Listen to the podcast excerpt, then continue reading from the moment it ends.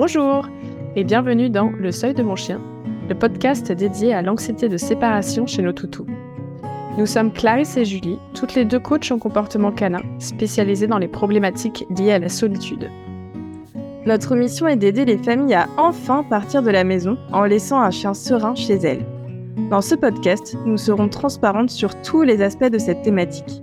Nous vous souhaitons une bonne écoute. L'épisode d'aujourd'hui a pour objectif de mieux comprendre l'attachement que nos chiens ont envers nous.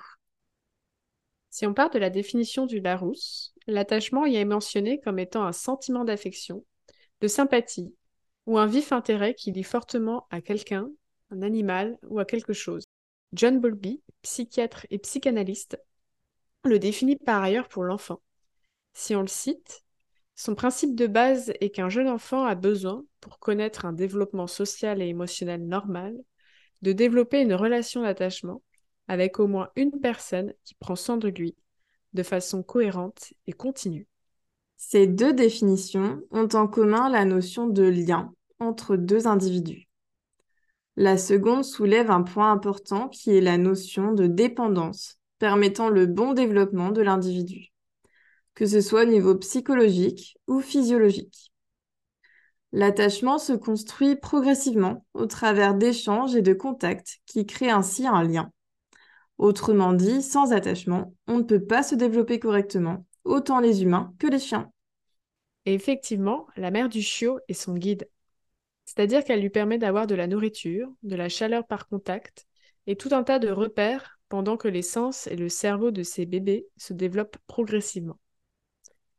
La mère diffuse une sensation apaisante, médiatisée par les phéromones d'apaisement. Elle est ce que l'on appelle sa figure d'attachement. Un chiot démuni de cette figure peut littéralement mourir. Pendant les premiers jours de la vie de ces chiots, la mère est naturellement anxieuse s'ils s'éloignent. Elle se doit de les guider par instinct. Cette dépendance est donc réciproque. La mère et ses chiots se connaissent et se reconnaissent. À leur troisième semaine de vie, les chiots commencent à la chercher, car ils peuvent l'apercevoir avec plusieurs de leurs sens. Après avoir établi ce lien fondamental, le chiot va commencer à explorer son environnement, toujours en se référant à sa mère pour guetter sa réaction et savoir s'il est en sécurité. Il parviendra à développer sa communication et d'autres liens d'attachement dans sa vie, grâce notamment à cette base sécurisante. Ce que l'on peut retenir de ça, c'est que l'attachement est un besoin fondamental du chien, au même titre que de se nourrir ou dormir. Même s'il est particulièrement important dans les premiers moments de la vie, l'attachement peut tout à fait continuer à s'effectuer à l'âge adulte. Pour guider ensuite ces petits vers l'autonomie, la mère les considérera autonomes à 4 mois environ. Un détachement naturel aura progressivement lieu jusqu'à cet âge, avec notamment le refus de la tétée, qui lui fait mal parce que les petits commencent à avoir des dents, l'interdiction de la couche ou encore l'éloignement physique, et bien d'autres éléments. Seulement, en France, un chiot est adoptable à partir de deux mois. Ce détachement fondamental n'est pas encore terminé.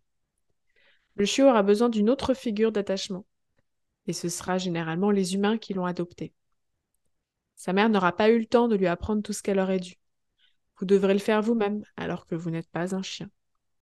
La perturbation des processus naturels d'attachement et de détachement pourra être à l'origine de problèmes de comportement, mais c'est loin d'être la seule cause possible. Et si ce n'est pas naturel d'accueillir les chiens chez nous, on peut se demander pourquoi cet animal s'est rapproché de l'humain il y a si longtemps. Eh bien, la réponse est assez simple en fait, tout simplement par opportunisme.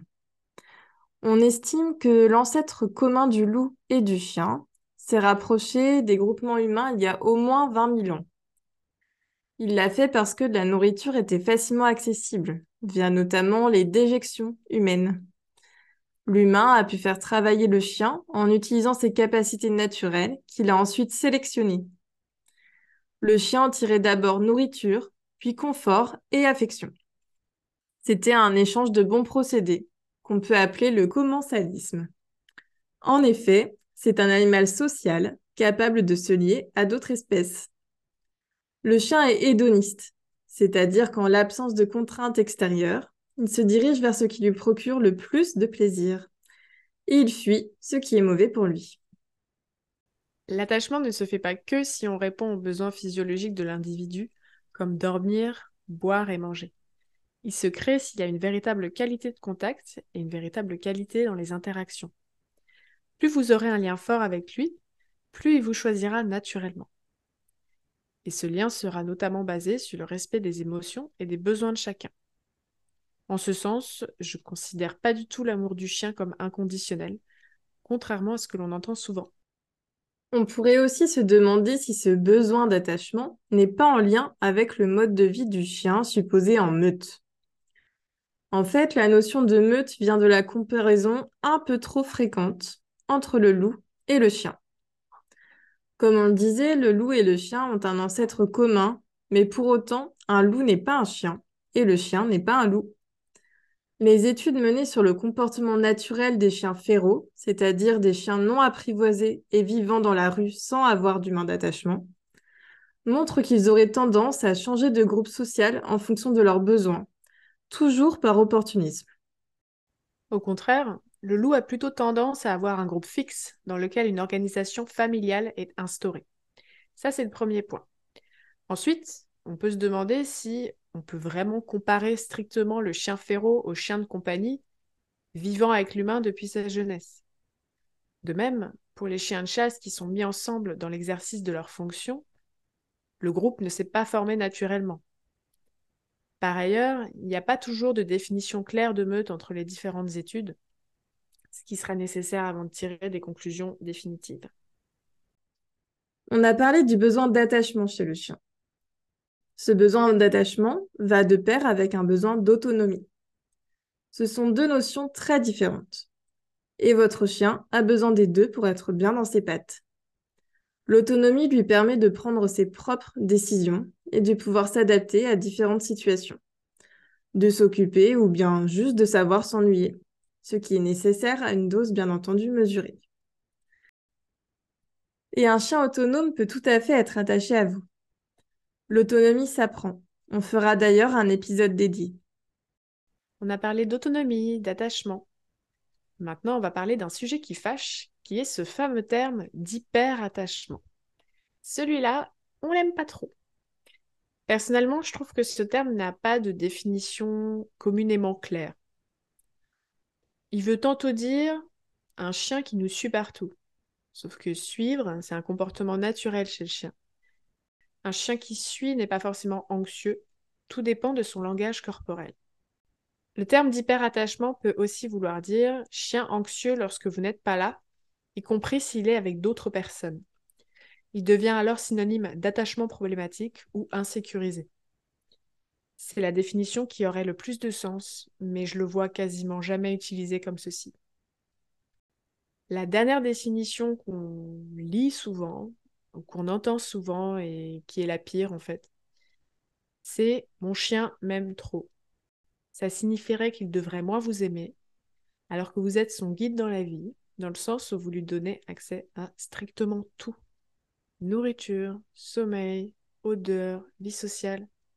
Et en plus, qu'est-ce qui est hyper dans l'attachement? C'est quoi la norme?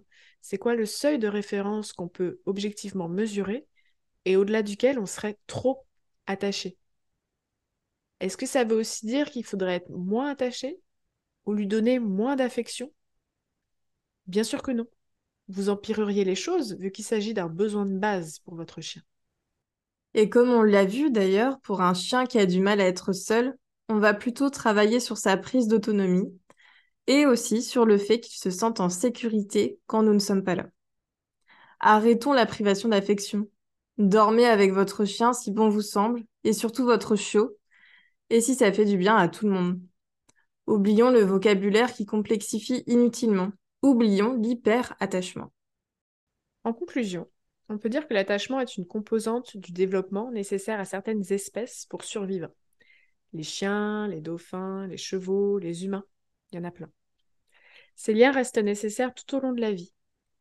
Ils peuvent tout à fait être multiples et le fait qu'ils soient multiples peut favoriser, entre autres, l'autonomie de votre chien. Dans le prochain épisode, nous aborderons le sujet de la désensibilisation. face à l'anxiété de séparation. Merci de nous avoir écoutés. Si cet épisode vous a plu, n'hésitez pas à le partager, à vous abonner et à nous suivre sur Instagram. À bientôt! Et caresse à vos affreux poilus!